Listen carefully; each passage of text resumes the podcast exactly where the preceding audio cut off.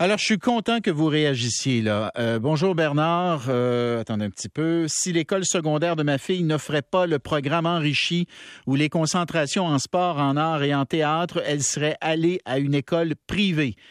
Un autre témoignage. Pour ma part, c'est très important parce que ça donne une motivation supplémentaire à l'élève. Ma fille est allée au sport-études, mon garçon est au privé parce qu'il ne se passe rien à l'école secondaire de notre quartier. J'ai d'autres témoignages également que je vais essayer de, de vous transmettre au fur et à mesure de l'entrevue qui suit avec Lucien Maltais, directeur général du Centre de services scolaires des Chaînes, donc Drummondville. Bonjour, Monsieur Maltais. Bonjour, Monsieur Drainville. Bon, alors, un, projet particulier par école, ça pourrait être le sport, ça pourrait être un programme euh, euh, en art, en sciences. Euh, d'abord, vous avez combien d'écoles secondaires sous votre responsabilité? Présentement quatre écoles secondaires et nous sommes euh, en train d'en construire une nouvelle pour qui sera euh, effective en septembre 2024. OK. Puis vous avez combien sur ces quatre écoles existantes? Combien est-ce qu'il y en a qui offrent un projet particulier? Dans le fond, nos quatre écoles secondaires ont différents programmes particuliers avec euh, des critères de sélection qui ont été euh, très adoucis euh, au fil des années, donc beaucoup plus démocratiques qu'ils l'étaient au départ. Mais là, on est en train de revoir un petit peu l'offre de service pour l'étendre encore plus à tous les élèves. OK, donc tous les élèves auraient droit de s'inscrire dans un projet particulier, pas juste ceux qui ont des bonnes notes? Exactement. Nous, ce qu'on souhaite, c'est de répondre aux intérêts et aux goûts des élèves et de leur offrir l'opportunité d'être dans un programme. Vous comprendrez que notre modèle actuel avait un petit peu d'impact. Ça créait des classes où euh, des élèves avaient été dans une classe qu'on pourrait dire régulière.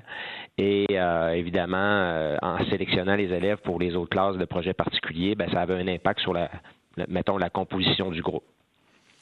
Et donc, tous les élèves qui s'inscriraient dans l'une de vos quatre, éventuellement cinq écoles secondaires publiques pourraient s'inscrire dans un projet particulier. Maintenant, est-ce qu'il n'y aurait qu'un projet particulier par école ou est-ce qu'il pourrait y avoir un choix de deux ou trois projets? Parce que j'ai une maman, Catherine, qui m'écrit, elle dit, c'est bien le fun, ça, qu'une école secondaire ait un, projet particulier.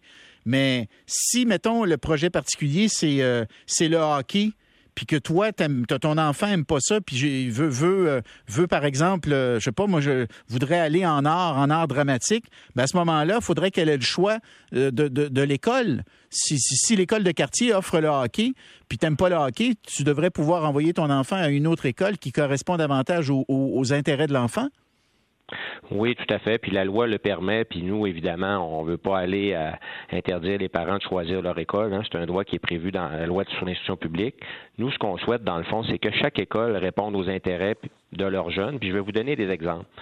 On se rend, dans nos écoles secondaires qui sont quand même euh, d'une c'est 1000 élèves et plus chaque école secondaire puis la mm. nouvelle ce sera du même genre on voit que le sport, les sciences, les arts, euh, les langues, c'est des programmes là, qui pourraient être implantés dans chacune des écoles.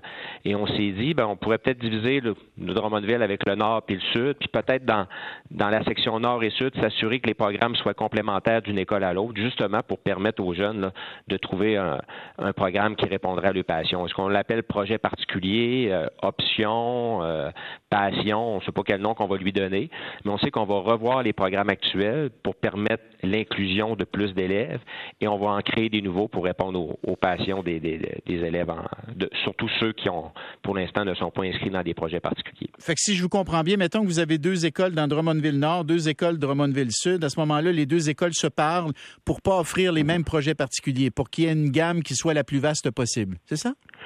Tout à fait, mais évidemment, on va comprendre que pour ce qui est du sport, les sciences, vu que la popularité est très, très grande, il y a des choses qui vont se ressembler. Hmm. Et là, on est au départ hein, du projet. On établit à cinq grands principes. Euh, on s'est entendu sur les cinq principes, mais là, il faut travailler avec les équipes écoles, puis on va laisser place à la créativité. On va prendre les projets qui sont existants, on va peut-être les ajuster un peu pour euh, les démocratiser, pour s'assurer qu'il y ait un plus grand nombre d'élèves qui puissent y avoir accès. Et on va certainement créer des nouveaux. On conserve encore le, les, possiblement qu'on va conserver les sports-études, ça c'est certain, et on va certainement conserver le programme d'éducation internationale. Je le dis pas très de manière très affirmative parce qu'il faut laisser place à la consultation. Évidemment, on veut travailler avec nos équipes écoles, nos directions, nos enseignants, nos professionnels et notre personnel de soutien. Voyez-vous, j'ai Stéphanie qui m'écrit un, long texto. Bonjour Bernard. Les projets particuliers sont importants à mes yeux. Ces projets viennent chercher souvent les meilleurs élèves et les groupes réguliers se retrouvent avec une plus grande concentration d'élèves ayant des difficultés. Je trouve que les projets particuliers permettent d'augmenter la motivation des élèves euh, et souvent niveler vers le haut, alors qu'on a souvent tendance à niveler euh, vers le bas en temps normal. Pour ma part, c'est un projet particulier ou l'école privée et je ne veux pas que mes enfants aillent juste dans un programme régulier. Je pense qu'il y a beaucoup de parents comme ça, euh, monsieur, le, monsieur le directeur général. C'est-à-dire, ils veulent, ils sont prêts. Tu sais, leur premier choix, c'est l'école publique, mais ils veulent que l'école publique réponde aux besoins de leurs enfants et de plus en plus de parents considèrent que dans ces besoins-là, il y a soit le sport, soit l'art, la science, l'informatique, la musique, peu importe, mais un petit quelque chose de plus. Et si tu ne l'as pas, à ce moment-là, ils vont envisager, s'ils en ont les moyens, d'envoyer l'enfant au privé. Bon, on respecte le choix des parents. Évidemment, nous, comme école publique, on veut répondre aussi aux, besoins des jeunes. Mm. Et ce qu'on veut faire, justement, c'est d'y répondre au plus grand nombre en ayant une école plus inclusive. Vous savez, euh, au primaire, on se pose pas la question, puis quand même, euh, il y a des élèves qui se démarquent avec, euh, évidemment, des, différentes activités parascolaires. il y a des élèves qui sont plus forts, on va s'occuper de ces jeunes-là. Des élèves qui ont plus de difficultés, on va s'en occuper. Au secondaire, on veut faire la même chose. Mm. Maintenant, il y a les programmes qui peuvent offrir évidemment des endroits de passion pour les élèves, mais il y a tout le volet parascolaire aussi qui laisse encore plus de place à nos super passionnés, à notre élite. Donc nous, on veut tout faire ça ensemble, mais une chose qui est certaine, c'est qu'on veut une école inclusive. Puis vous l'avez bien nommé au départ, d'avoir des classes plus fortes puis des classes avec moins fortes je pense pas que c'est ce qu'on veut comme société. Maintenant, on veut répondre aux besoins quand même des jeunes avec leur passion. Puis ça, je pense qu'on est capable de réunir ces deux mondes-là en ayant une école plus inclusive. Ce que je trouve intéressant, puis là, je m'inspire du, texte de Marco Fortier, Marco Fortier du Devoir, qui vous a interviewé, c'est que parallèlement à ces, projets euh, particuliers que vous voulez mettre en place et auxquels tous les élèves auraient accès dans les écoles secondaires publiques, vous conservez quand même les programmes sport-études, art-études, euh, qui sont réservés aux élèves qui ont des bons résultats scolaires parce que dans ces cas-là, il faut que tu fasses tous tes cours en avant-midi pour qu'en après-midi, tu puisses être euh, libéré pour aller faire, par exemple, du sport.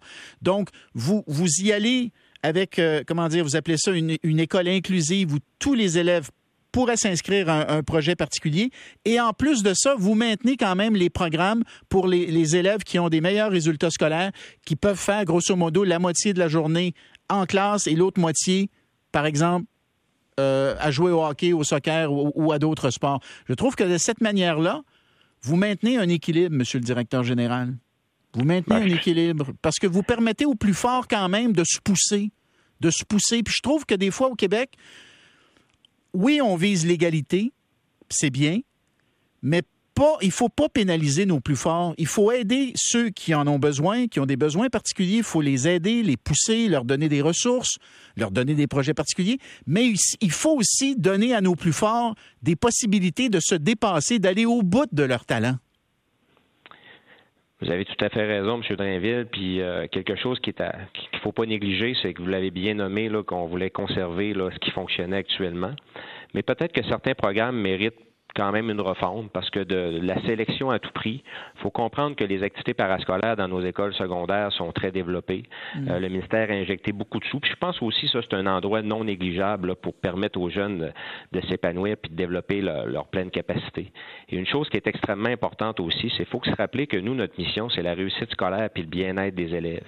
Et lorsqu'on parle de réussite scolaire puis de bien-être des élèves, on parle de tous les élèves. Donc, nous, on doit mettre des conditions en place pour s'assurer euh, que chaque élève y trouve son compte. Et peut-être pour terminer là, euh, dans cette partie, je pourrais dire que dans notre situation actuelle, on, avait un regard sur les classes où les élèves étaient dans rien. Je ne sais pas quoi ça va finir parce qu'évidemment, vous, vous, avez compris qu'on avait des consultations importantes à effectuer avec notre personnel. Mais on s'est dit, les élèves qui sont présentement dans les classes régulières, qui ne sont pas dans un programme de sport ou d'art ou quoi que ce soit, mhm. est-ce qu'ils peuvent être dans quelque chose? Quelque chose à leur portée, mais en s'assurant quand même de leur réussite scolaire puis de préserver le temps d'enseignement pour qu'ils puissent réussir leur cours. Donc, c'est un petit peu ça qu'on veut faire dans l'objectif du programme, mais on ne veut pas tout jeter là, ce qui fonctionnait puis ce qui existe présentement. Excellent, excellent, M. Maltais, directeur général du Centre de services scolaires des chaînes. On va suivre avec euh, intérêt votre. Euh, votre, votre avancée, si je peux dire, puis peut-être qu'il y aura d'autres centres de services scolaires qui nous écoutent, qui pourront s'en inspirer. bravo, M. Maltais, merci pour l'entrevue. Merci, M. Drinville. Bonne journée. À la prochaine. Et puis, vous êtes là. Quand, me dit, quand ça débloque, ça débloque. Là. Là, là, il y a un paquet de parents qui se sont mis à m'écrire. Et, euh, je veux dire, la, comment dire, la constante, là, c'est vraiment, oui, c'est important. Oui, c'est important. Puis c'est important comme parent. Puis j'ai des enseignants, des enseignantes qui m'écrivent, regardez, je suis maintenant enseignante, je trouve qu'il manque de projets semblables. On parle au contraire de les fermer. Ça, c'est une enseignante. Elle dit c'est dommage parce que ce serait la motivation qui en garderait plus d'un à l'école. J'en suis absolument convaincu. C'est ça qui peut accrocher nos enfants à l'école dans bien des cas, en dehors de la classe. C'est ce qui se passe en dehors de la classe souvent qui va les accrocher à l'école. Fait qu'il faut vraiment se, se donner ça, je dirais, quasiment comme projet de société on devrait, chacune de nos écoles devrait se dire avec le conseil d'établissement, puis consulter parents, puis tu sais, faites ce que vous avez à faire, mais de dire qu'est-ce qu'on peut faire pour en donner plus à nos enfants, pour leur donner le goût, encore plus, pour ceux qui l'ont moins, d'aller à l'école. Puis c'est souvent à travers ces projets-là qu'ils ont le goût de retourner. Puis c'est comme ça qu'ils finissent par finir leur, euh, leur, euh, leur primaire euh, dans, le bonheur, dans le plaisir, avec le goût d'aller au secondaire, puis éventuellement de finir aussi leur secondaire, puis de continuer, puis tout ça. Avoir le plaisir d'apprendre, avoir le plaisir de, d'aller chercher son diplôme, d'aller chercher euh, toutes les connaissances dont tu vas avoir de besoin par la suite. Pourquoi? Pour travailler notamment, ça nous amène au sujet d'après la pause, le salon donc sur le travail, sur l'emploi qui commence et, euh, et écoute, le travail, ça a beaucoup, beaucoup changé. On va en discuter avec notre invité.